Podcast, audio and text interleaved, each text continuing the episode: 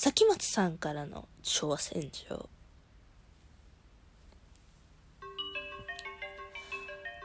あなたが目を覚ますと、そこは見覚えのない真っ白な部屋にいました。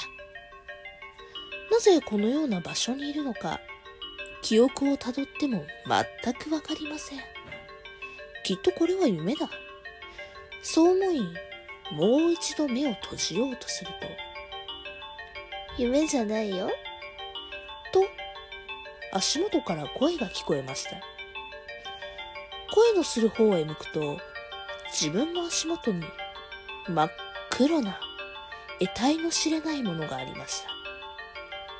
二本の角、まん丸な顔、細い手足、二頭身くらいのその小さな小さな異形な怪物は、目や鼻といったパーツはありませんでしたが、どうやらこちらを向いているようです。なんだこれ？そうつぶやくと、なんだこれとは失礼な。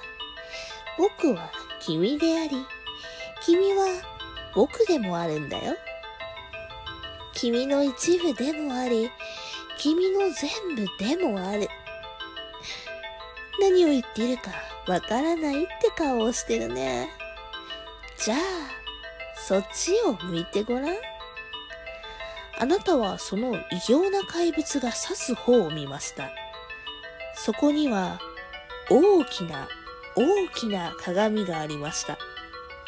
鏡に映っていたのは目の前にいる小さな怪物、それとその隣に大きな怪物がいました。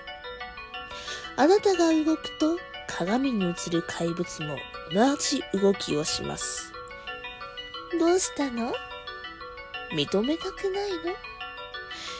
君も僕と同じ姿だということに。どうして？これが君の本当の姿なのかもしれないよ。自分は本当は怪物なのかもしれない。自分の知らないうちに怪物になってしまったのかもしれない。あなたは自分の内なるもの、そこに恐怖を感じてしまいました。産地チェックです。